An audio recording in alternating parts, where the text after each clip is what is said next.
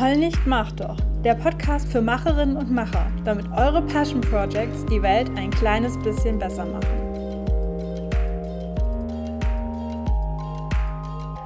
Hi und willkommen im Heul nicht, mach doch Podcast. Hast du dich auf Facebook schon mal in den Kommentarspalten mit Leuten herumgeärgert, die bei Ausbildung, YouTube University oder Schule des Lebens stehen hatten? Wenn ja, dann weißt du, dass das nicht unbedingt die bestangesehensten Abschlüsse sind, beziehungsweise dass das meistens ziemlich interessante Leute sind. Vielleicht bist du auch so schlau und verbringst deine Zeit definitiv nicht in Facebook-Kommentarspalten. Stattdessen möchtest du deine Zeit lieber nutzen, um dich ein bisschen für dein Passion Project weiterzubilden. Und das finde ich super, denn darum geht es heute im Podcast. Wow, das war eine komische Einleitung.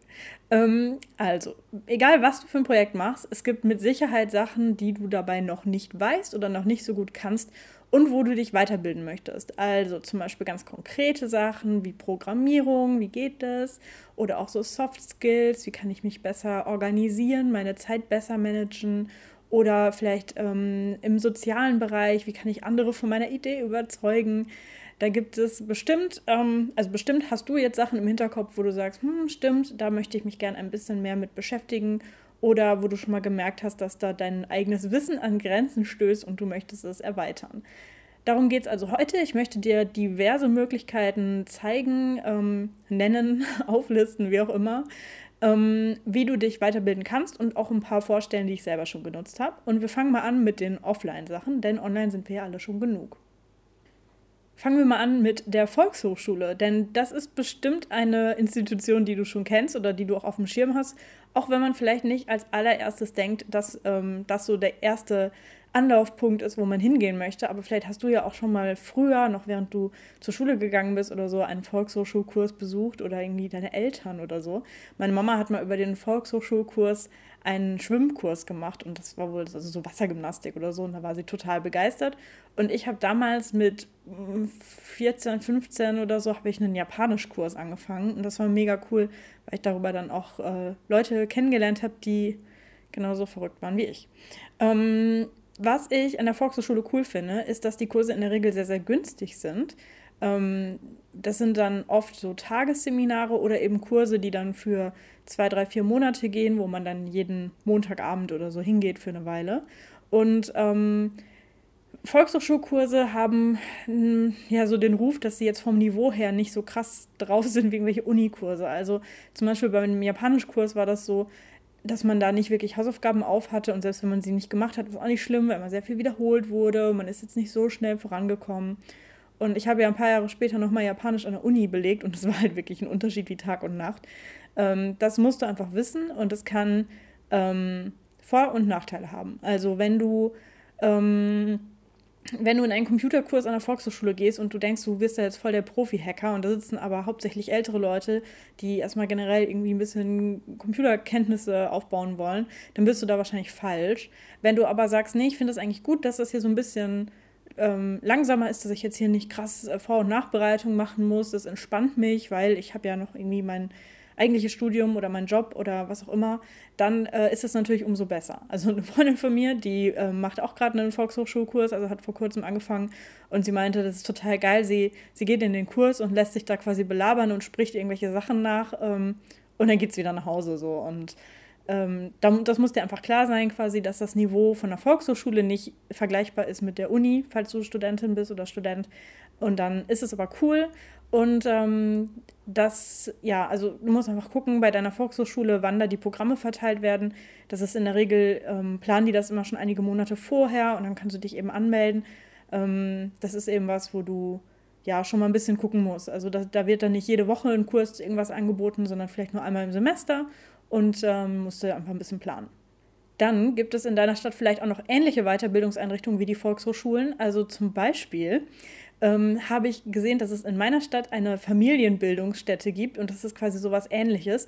Und da gab es einen Kurs, wie man Schokolade selber macht und der hat quasi einen Tag nach meinem Geburtstag stattgefunden. Und dann habe ich meinem Freund äh, das quasi aufgequatscht, dass wir das als mein Geburtstagsgeschenk machen und das war fantastisch. Also wir haben mit einer sehr netten Dozentin Schokolade gemacht und die Schokolade war sehr lecker und wir waren danach kurz davor, uns so Zeug im Internet zu bestellen, damit wir selber Schokolade machen können ähm, haben das dann aber im Zuckerrausch, äh, haben es dann wieder sein lassen. Also wir haben jetzt hier keinen Schokoladenzeug bestellt. Hat aber sehr viel Spaß gemacht und hat auch nur 35 Euro gekostet ähm, pro Person. Also das war auch sehr erschwinglich und auch hier ähm, ist es wahrscheinlich mit den Programmen ähnlich wie bei einer Volkshochschule, dass es viel im Voraus geplant wird und man sich dann rechtzeitig dafür anmelden muss.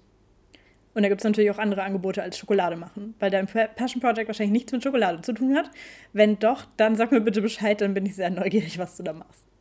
Dann gibt es natürlich deine Uni oder deine Hochschule. Wenn du selber eingeschriebene Studentin bist oder eingeschriebener Student, dann hast du da ein Riesenangebot, auf das du zugreifen kannst. Und stöber da echt mal im Vorlesungsverzeichnis, was es noch alles so gibt, was es von anderen Fakultäten auch gibt, wo du dich mal reinsetzen kannst oder schau, ob es sowas wie ein Career Service gibt oder ein Career Center oder so. Übergreifende Kompetenzen, Studium Generale, Studium Professionale, Studium Ökologicum gibt es hier sogar an meiner grünen Öko-Uni. Guck da einfach mal, was es so gibt. Ähm, und stöber mal auf der Website der Uni, was es so für Einrichtungen gibt, die quasi nicht direkt zu den Fakultäten gehören, sondern keine Ahnung, wie man das dann nennt, aber die halt so ihr eigenes Ding machen. Und da gibt es ähm, oft Kurse, die sich halt so auf diese Karriererichtung fokussieren, also sowas wie Bewerbungstraining ähm, oder halt so Soft Skills und so. Ähm, da gibt es oft so Technik, IT-Kurse, EDV-Sachen, wo du irgendwie Software lernen kannst und so weiter. Ähm, da gibt es auch oft Praxisprojekte, Service Learning, das ist quasi Lernen durch Engagement, also ähm, Theorie und Praxis verbinden und die Praxis kommt dann einem gemeinnützigen Verein oder sowas zugute. Da gibt es echt mega coole Sachen. Also schau dich mal um, was es da alles so gibt. Ähm, und selbst wenn du nicht eingeschrieben bist, dann kann, kannst du einfach mal gucken, ob es da irgendwelche Angebote gibt, die auch offen sind für Externe oder ob du dich vielleicht als Gasthörerin, Gasthörer registrieren kannst, um irgendwelche Vorlesungen zu besuchen. Und ähm, ja, selbst wenn du da an irgendeinem Kurs nicht teilnehmen kannst, dann kannst du ja zumindest gucken, wer da der Dozent ist oder die Dozentin.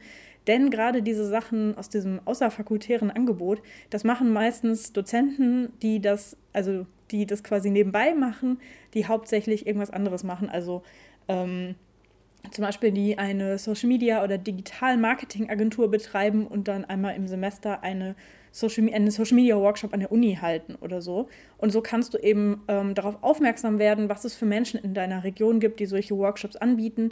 Und vielleicht kannst du dann ja mal sehen, dass die Person einen ähnlichen Workshop auch irgendwo an einer anderen ähm, Institut, an einem anderen Institut macht und dann könntest du da hingehen. Dann könntest du noch gucken, je nachdem wie groß deine Stadt ist, ob es vielleicht sowas wie ein Stadtteilzentrum gibt oder ein Jugendzentrum oder sowas. Die haben auch oft Weiterbildungsangebote, die gar nicht so verbreitet sind und wo man wirklich mal hingucken muss. Ähm, und ja, schau einfach mal, halt mal die Augen offen, was es so in deiner Region noch gibt, beziehungsweise in deiner Stadt noch gibt, ähm, was es da für Angebote gibt. Da könnte es sein, dass da noch Perlen auf dich warten, die du bisher noch nicht entdeckt hast über die Stadtgrenzen hinaus, wenn du jetzt mal so ein bisschen mehr auf deine Region achtest, auf dein Bundesland, dann ist ähm, eine mega coole Möglichkeit, sich weiterzubilden, der Besuch eines sogenannten Barcamps. Ein Barcamp, das ist so eine Unkonferenz, sprich, es gibt keinen festgelegten Timetable-Slot, wo man irgendwie sagt, um 10 Uhr ist die Keynote und um 11 Uhr ist der Workshop, sondern äh, man kommt quasi hin und stellt seine Idee vor oder man bringt eine Frage mit und sagt, ich würde da gerne drüber diskutieren oder was auch immer. Und dann wird anhand äh, vom, von dem Publikum Interesse gemessen, welche Themen gut angekommen sind und die werden dann durchgeführt. Sprich, du kannst da als Teilnehmer einfach nur hinkommen, du kannst aber auch selber hingehen und etwas mitbringen und das dann gegebenenfalls ähm, einen Workshop leiten, einen Vortrag halten, was auch immer. Und da gibt es Barcamps, die einfach ähm, in bestimmten Städten stattfinden, die thematisch ganz offen sind. Und es gibt Barcamps, die vom Thema her schon beschränkt sind und äh, für die natürlich dann auch Leute von weiter weg anreisen, weil sie halt ähm, Experte sind für keine Ahnung was. Äh, und die kommen aus Berlin und wenn dann in Nürnberg ein entsprechendes Barcamp ist, dann fahren sie halt dafür nach Nürnberg. Das ist also super, um ähm, so Branchenkontakte und so weiter zu knüpfen.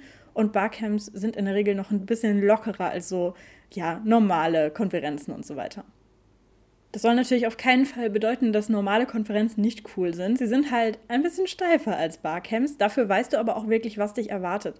Also du hast dann wirklich das festgelegte Programm und weißt, welche Workshops dich interessieren und was, ähm, was da geboten wird und so weiter.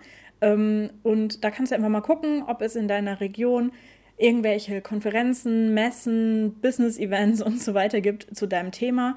Ich selber bin zum Beispiel demnächst auf einer Gründermesse und werde dort sogar einen Stand haben. Ich bin total gespannt, wie das läuft. Ähm, und bin sogar ein bisschen traurig, dass ich da äh, alleine bin, dass ich keine drei Praktikanten habe, die ich so lange meinen Stand betreuen lassen kann, weil da echt coole Workshops und äh, Vorträge und so weiter als Rahmenprogramm zu dieser Messe stattfinden. Ähm, ja, die ich dann leider nicht besuchen kann. Aber das äh, sind zum Beispiel auch alles Sachen, die kostenlos sind. Also dafür muss man nicht mal Eintritt bezahlen, um zu dieser Messe zu gehen. Und da kannst du einfach mal gucken, was, ähm, was es in deiner Region so gibt. Und grundsätzlich äh, möchte ich an dem Punkt nochmal sagen, ich habe jetzt auch schon Business-Event als Stichwort genannt. Ähm, es gibt natürlich super viele Events, die sich auf das Thema Business beziehen, weil man denkt, man will irgendwas lernen, weil man damit äh, Geld verdienen möchte oder weil man das für sein Business braucht. Also sowas wie, keine Ahnung, ähm, irgendwelche Marketingstrategien oder so. Da wird natürlich immer im Hinterkopf behalten, dass man irgendwie ein Produkt an den Mann bringen kann. Aber du kannst solche Business-Events auch besuchen, wenn du nicht direkt was verkaufen willst und kannst trotzdem ganz viel über Marketing lernen was du dann einfach für dich benutzen kannst, um mehr Reichweite für deine, was auch immer, deinen Podcast, äh, deinen Blog, dein äh, Offline-Event, was auch immer zu erreichen. Du musst dann halt einfach so ein bisschen Abstraktionsfähigkeit mitbringen, um halt ähm, immer, wenn die Produkt sa äh, sagen, dann bei dir meinen Blog einzufügen oder was auch immer. Ähm, aber ja, also wie gesagt, hab keine Angst davor, wenn da irgendwie Business oder so draufsteht. Ich glaube, man kann da auch ähm, einfach ganz viel für sich mitnehmen auch wenn man kein Business hat. So, lange Rede, kurzer Sinn. Geht zu Business-Events. Wenn es sowas nicht gibt bei dir, dann könntest du auch mal gucken, ob du vielleicht selber so ein Event organisieren kannst, vielleicht ein kleines Barcamp oder sowas. Also das setzt natürlich voraus, dass du schon irgendwie ein bisschen vernetzt bist in deiner Stadt und irgendwie coole Leute kennst, mit denen du das zusammen machen kannst. Wenn du jetzt so komplett neu irgendwo hingezogen bist, ist es vielleicht ein bisschen schwierig. Guck doch einfach mal, ob es bei dir einen Träger gibt, der zum Beispiel schon die Räumlichkeiten hätte. Also, dass man gar nicht überlegen muss, oh je, wo muss man denn da jetzt Räume mieten, sondern der diese Räume für ein Barcamp zum Beispiel einfach schon hätte und der vielleicht schon Erfahrung hat in solchen Events und zum Beispiel weiß, wie man das macht mit so Catering, Kaffee und belegten Brötchen und so weiter für alle. Ähm, und ja, geh doch mal auf die zu und ähm, versuch doch einfach mal sowas anzustoßen. Oder ganz im Kleinen kannst du auch einfach selber zum Beispiel einen Stammtisch gründen. Also ich mache hier in Tübingen den Social Media Stammtisch, den, ach, der ist mal entstanden vor anderthalb Jahren, weil ich mich im, ähm, im ZFM, das ist bei uns an der Uni, das Zentrum für Medienkompetenz, da habe ich mich mit zwei Mädels, die dort als Hiwi gearbeitet haben, ähm, zwei Studentinnen, mit denen habe ich mich irgendwie verquatscht und wir haben eine Dreiviertelstunde über Social Media und so Zeug geredet und haben wir gesagt, ah, lass uns das mal machen, wenn ihr nicht eigentlich arbeiten müsst und ich eigentlich hier fertig bin und nach Hause gehen möchte. Und haben gesagt, lass uns mal einen Social Media Stammtisch machen. Der ist zwischenzeitlich ein bisschen eingeschlafen, aber den ähm, möchte ich gerade wieder ein bisschen, ähm, wie nennt man das, beleben. Und das ist zum Beispiel eine coole Sache, wenn du halt sagst, ich interessiere mich für das Thema und ich weiß, da gibt es bestimmt noch ein paar andere Leute in meiner Stadt, die sich dafür interessieren. Und wenn dem so ist, dann kann man das Ganze ja auch öffentlich verkünden, zum Beispiel über Social Media, zum Beispiel indem man eine Facebook-Gruppe erstellt oder ähm, ich hätte jetzt eigentlich gerne empfohlen, dass man es bei meetup.com äh, eintragen soll, aber ich habe das selber die Tage versucht und habe festgestellt, dass es überhaupt gar keine kostenlose Version gibt, so, eine, so ein Event einzustellen, sondern um so eine Gruppe zu gründen, muss man dann gleich so ein Abo abschließen für mehrere Euro im Monat und da habe ich ehrlich gesagt keinen Bock drauf. Das fand ich irgendwie blöd von denen, weil ich mich da registriert habe und das gar nicht so richtig offensichtlich war. Ähm, deswegen empfehle ich dir die jetzt hier nicht, sondern zitiere äh, meine Freundin Beo, der ich das erzählt habe und die meinte, hä, ich weiß gar nicht, was das ist und ich kenne niemanden, der das nutzt. Also, ne? ähm, also sprich, es gibt auch andere Möglichkeiten, auf so einen Stammtisch und so weiter hinzuweisen. Oder man fängt einfach mal mit ein paar Freundinnen an, die man eh schon kennt und sagt denen dann so, hey, wir machen das jetzt einfach jeden Monat und ähm, erzählt doch euren Kontakten davon und dann wird sich schon eine Gruppe finden. Was man auch machen kann, ist, dass man jetzt nicht nur Stammtisch macht und sich da hinsetzt und ein bisschen quatscht, sondern man könnte da zum Beispiel auch ausmachen, dass man zum Beispiel, dass eine Person mal ein bisschen was zeigt aus ihrem, ähm, aus ihrem Können oder aus ihrem Job oder so und zum Beispiel zeigt, wie man mit einer bestimmten Software umgeht oder so oder irgendwie Tipps gibt, wie sie einen Text ähm, interessanter macht oder so. Oder dass man zum Beispiel Bücher tauschen könnte. Das ist auch eine Sache, ähm, wo ich gerade immer am Rumhorchen bin aus meinem Umfeld, wer denn Lust hat, mit mir Bücher zu tauschen, weil ich keine Lust habe, Bücher zu kaufen, die ich dann nur ein, zwei Mal lese und die dann hier ewig im, Re äh, im Regal rumstehen. Und deswegen fände ich das cool, mehr Bücher zu tauschen. Ähm, deswegen wäre das eben auch eine Möglichkeit. Und ähm, apropos Bücher tauschen, es gibt da auch noch eine schöne Einrichtung, die nennt sich Bibliothek. Und ähm, das ist echt super günstig. Also bei mir in der Stadt kostet so ein Jahresausweis 18 Euro pro Jahr. Und ähm, sprich, damit muss man nicht viele Bücher ausleihen, damit sich das wieder rentiert hat.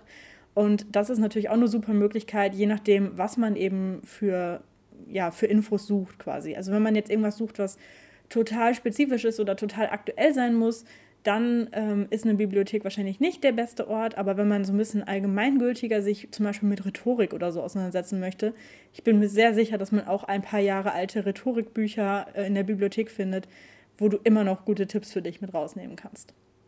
Was außerdem cool ist an der Bibliothek, also das gilt vielleicht nicht für alle, aber zumindest hier für, für meine Region, äh, da gibt es die sogenannte Online. Und da kann man auch E-Books und ähm, Online-Kurse und sowas ausleihen. Also aus, quasi über den Bibliotheksausweis kann man sich dann dort einloggen und kann dann dort ähm, digitale Dateien ausleihen. Also die kann man dann als PDF runterladen und mit so einem Adobe ähm, Special Programm sich angucken, wie normale PDF-Dateien. Und man muss die dann auch nicht zurückgeben, sondern die werden dann einfach nach ein paar Wochen oder so ungültig. Und das finde ich zum Beispiel auch mega, mega cool, weil man dann wirklich total flexibel sich die Sachen einfach runterladen kann. Man muss nicht erst in die Bibliothek laufen und dann das auch nachher wieder dran denken, das zurückzugeben. Und jetzt sind wir auch schon beim Punkt Online angekommen, denn natürlich gibt es auch online wahnsinnig viele Möglichkeiten, sich weiterzubilden. Ähm, da gibt es zum Beispiel die sogenannten MOOCs, also Massive Open Online Courses.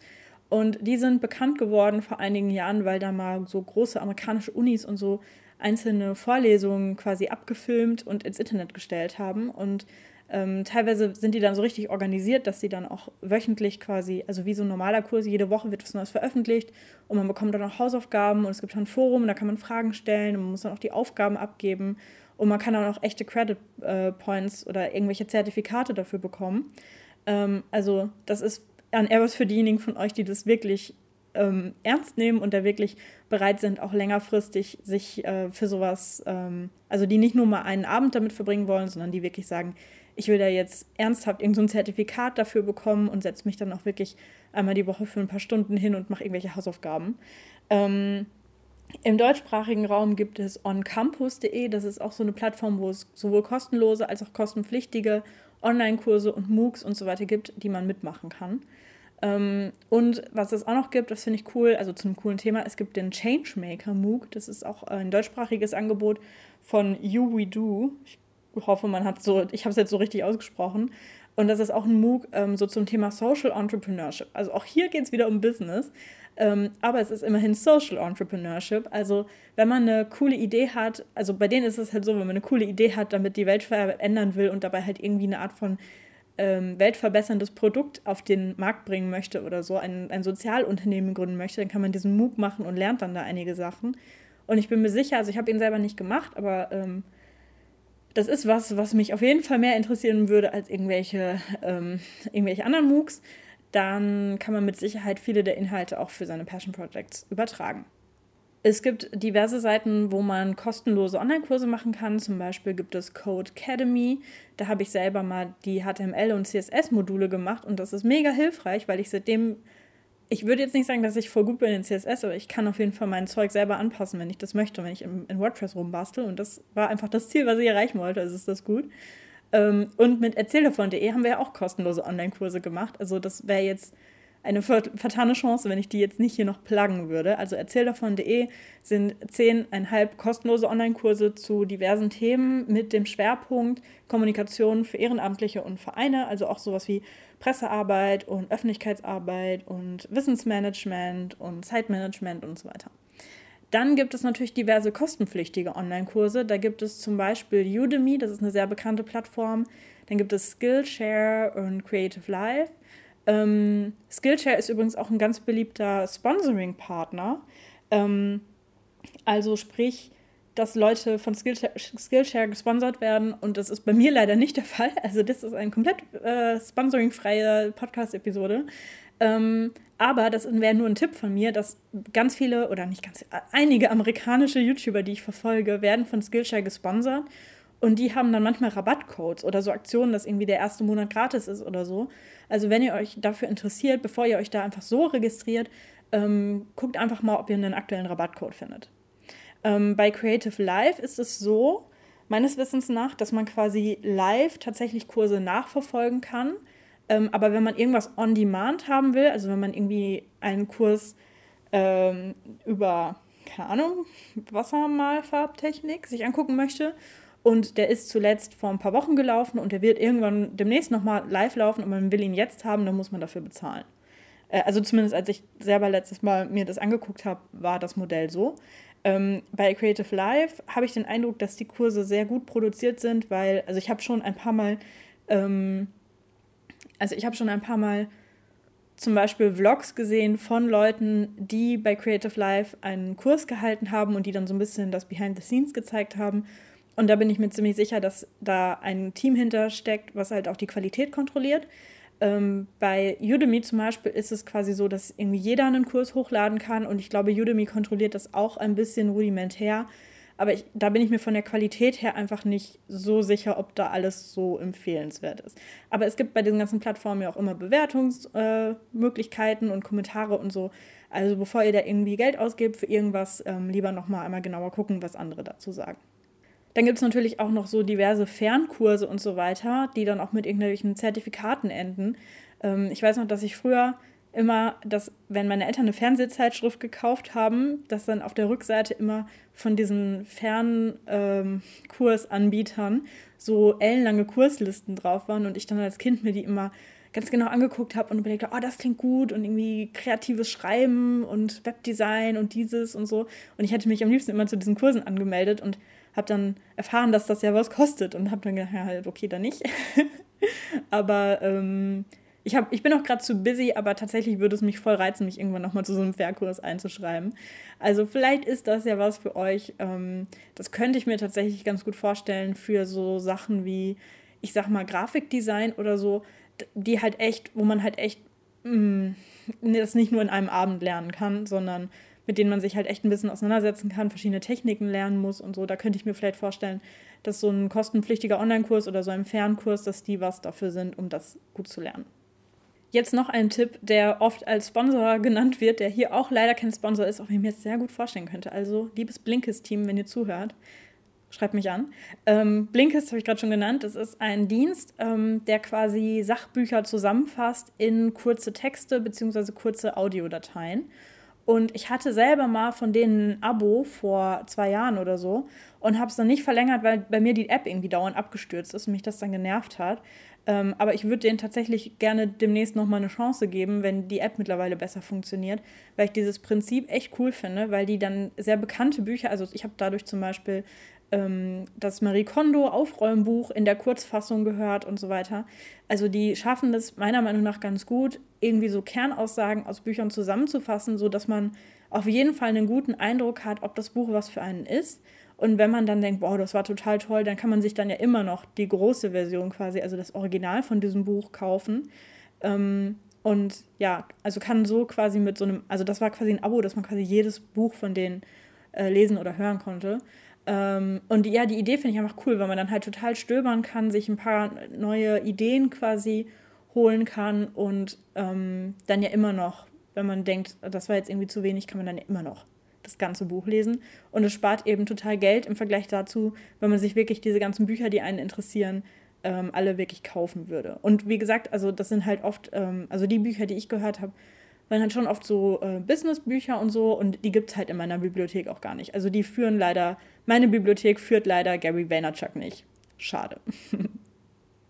auch hier gilt, dass ich da in letzter Zeit ein paar Mal so Rabattaktionen gesehen habe. Also googelt mal, ob ihr irgendwo einen aktuellen Rabattcode findet, bevor ihr euch da anmeldet. Auch wenn ich vorhin mich über die YouTube University lustig gemacht habe, natürlich gibt es auf YouTube unendlich viele Tutorials und wirklich sehr, sehr viel Content äh, zu allem, was man irgendwie braucht oder auch Blogartikel mit irgendwelchen Anleitungen, irgendwelchen Erfahrungsberichten und so weiter. Äh, man kann sich also auch dumm und dämlich googeln, bis man Sachen findet, die man äh, gut findet. Und da wäre mein größter Tipp, wenn ihr da coole Sachen findet, also wirklich mal ein gutes Tutorial oder wirklich mal ähm, ein gut beschriebener Blogpost, dass ihr euch den dann auch speichert. Also im einfachsten Fall mit so einem Lesezeichen Favoriten in irgendeinen so Tutorial-Ordner oder halt wirklich, dass ihr euch solche Sachen in Trello oder sowas nochmal speichert ähm, weil das wirklich sehr viel Zeit spart. Ich habe zum Beispiel zwei, drei äh, so Tutorials, die ich immer wieder empfehle und verlinke. Also zum Beispiel ein WordPress-Tutorial, wie man WordPress auf SSL umstellt, ähm, weil sowas ist was, da hätte ich keinen Bock selber sowas zu schreiben, sondern wenn jemand fragt, wie geht das denn oder so, dann schicke ich einfach immer den Link zu dem Tutorial. Und ähm, auch wenn man selber dann nochmal auf sowas zurückgreifen möchte, dann spart einem das Zeit, wenn man so diese guten Sachen, die man gefunden hat, wenn man die dann gespeichert hat. Dann gibt es ja noch das gute alte Social Learning, sprich es gibt zum Beispiel Facebook-Gruppen, Foren oder andere Communities zu bestimmten Themen. Und ähm, da kann man wahnsinnig viel lernen, einfach nur durchs Mitlesen. Das ist bei mir zum Beispiel auch WordPress. Ich bin in so einer WordPress- und SEO-Gruppe, das ist, glaube ich, einfach die größte äh, WordPress-Gruppe deutschsprachig auf Facebook. Und ähm, da werden regelmäßig schlaue Fragen gestellt, also sehr oft auch dumme Fragen, die man durch eine Minute googeln lösen könnte und die dann auch immer sehr sarkastisch kommentiert werden. Aber es gibt da auch ähm, sehr oft sehr schlaue Fragen, bei denen ich schon sehr viel mitgelesen habe, was ich dann für mich auch nutzen konnte. Ähm, sprich, und auch die Suchfunktion sollte man nicht unterschätzen. Also wenn ich da ein Problem habe, dann muss ich da nicht selber reinposten, sondern da kann ich erstmal mit zwei, drei Stichwörtern ausprobieren, ähm, zu suchen, ob jemand das gleiche Problem hatte. Denn meistens ist das der Fall und dann muss man da gar nicht erst selber was reinschreiben und dann irgendwie auf die Antwort warten und so, sondern man kann dann ähm, damit quasi nochmal qualitativ besser suchen, als wenn man jetzt das Problem direkt bei Google eingeben würde oder so. Und natürlich sind diese Sachen auch dafür da, dass man selber da reinschreibt. Sprich, wenn man dann selber ein spezifisches Problem hat, wo man mit der Suchfunktion nichts gefunden hat und wo man denkt, hm, ich komme da jetzt einfach nicht weiter, dann kann man solche Foren und Facebook-Gruppen ja auch benutzen, um selber Fragen zu stellen. Ähm, da würde ich empfehlen, dass man da sich vielleicht, also wenn es jetzt super dringend ist, klar, dann go for it, eintreten, Frage stellen. Aber es ist gern gesehen, wenn man da nicht nur hinkommt, um davon zu profitieren, sondern wenn man sich auch aktiv beteiligt, sprich, wenn du irgendwelche Fragen beantworten kannst von irgendwelchen Anfängern und du hast das schon hinter dir, dann ähm, beteilige dich da auch helfend. Und wenn, wenn man sieht, dass du da ähm, auch aktiv mitmachst, dann wird man auch noch viel lieber dir helfen, dein eigenes Problem zu lösen. Und natürlich kannst du auch deine eigenen Facebook-Gruppen gründen. Ähm, wir haben vor allem mit Leuten, die du vielleicht schon kennst. Also wenn du so in Richtung Unterstützungsgruppe oder Mastermind-Gruppe oder sowas gehen möchtest, dass du dann sagst, ähm, wir machen hier unsere eigene Gruppe auf, in die auch nur wir reinkommen und da können wir uns austauschen, da können wir Links rein posten, die wir ähm, gefunden haben, da können wir sagen, wie wir eigene ähm, Challenges gemeistert haben oder sowas in der Art. Das geht natürlich auch immer und das ist auch eine coole Möglichkeit, wenn man da einfach so Leute hat, an die man sich wenden kann, von denen man weiß, ähm, ja, dass die einem wohlgesonnen sind und man da denen Probleme anvertrauen kann und die auch ähm, ja, an einen denken und vielleicht irgendwie sagen, hey, du hattest doch neulich gesagt, du hast ein Problem mit X, guck mal hier, ich habe ich hab da was gefunden, vielleicht hilft dir das, ja. Ach ja, was ich vergessen habe, natürlich zehn Podcasts, wie dieser hier, Meta Meta, äh, auch zu diesen Sachen, YouTube, Blogs und so weiter. Äh, man kann ja auch bei iTunes nach Suchbegriffen zum Beispiel suchen und dann da auch ältere Folgen finden, die einen interessieren könnten zu seinem Suchbegriff. Und auch hier gilt, dass man sich seine dass man die, die gut waren, dann auch als Favorit speichern kann. Ähm, was ich übrigens mache, wenn ich zum Beispiel coole Podcasts höre oder irgendwelche Online-Kurse mache oder Bücher lese, ich habe ein eigenes Bullet Journal, wo ich ähm, quasi so Zusammenfassungen von solchen Lerninhalten reinschreibe. Also wenn ich irgendwelche, ja, irgendwelche Zusammenfassungen, irgendwelche prägnanten Beispiele für irgendwas oder irgendwelche eigenen Erkenntnisse, die mir für mich dazu äh, gekommen sind, ähm, die schreibe ich dann da rein. Und das Ziel ist quasi, dass ich dann nicht irgendwie eine Zettelsammlung habe oder irgendwas oder mal mh, mm, für irgendeinen Podcast analoge Notizen, für einen Online-Kurs irgendwelche digitalen Notizen oder so, sondern dass ich das an einem Ort habe und hoffentlich dann, wenn das mal voll ist, ein Buch habe mit schlauen Gedanken, ähm, dass ich so ein bisschen als Nachschlagewert benutzen kann. Also das auch nur als Anregung, ähm, wie du quasi dieses Wissen für dich dann auch erhältst. Ähm, du kannst dir natürlich auch, wenn du eher so ein digitaler Typ bist, dir irgendwelchen einen Ordner machen auf deinem Computer oder in deiner Dropbox oder so, wo du halt Sachen reinspeicherst, die du irgendwo gelernt hast oder wenn du dir von irgendwo ein Arbeitsblatt runtergeladen hast oder so. Ähm, mach dir da einfach ein gutes System, damit du die Sachen dann auch wiederfindest, weil oft sind es ja nicht die Materialien an sich, sondern zum Beispiel die Gedanken dazu, die man dazu hatte, ähm, die dann im Nachhinein wertvoll sind. Und es wäre schade drum, wenn die dann einfach verloren gehen. So, das waren von meiner Seite ganz viele Ideen, wie du dich für dein Passion Project weiterbilden kannst. Ich bin gespannt, ob ich irgendwelche Sachen vergessen habe, die du total gerne benutzt, um dich weiterzubilden. Wenn ich welche vergessen habe, dann weis mich bitte darauf hin. Zum Beispiel kannst du mir bei Instagram schreiben unter Heulnig mach doch. Ich werde bestimmt einen Post zu, diesem, zu dieser Folge machen, da könntest du drunter kommentieren und das ergänzen oder mir eine E-Mail schreiben an kato.heulnichtmachdoch.de. Wir hören uns nächste Woche wieder. Da geht es um das Thema, ähm, was, ja, was du machen kannst, wie du damit umgehen kannst, wenn vielleicht dein Umfeld, so deine Familie, deine Freunde, dein Passion Project nicht so toll finden. Bis dahin, mach's gut und heul nicht, mach doch. Eure Kato.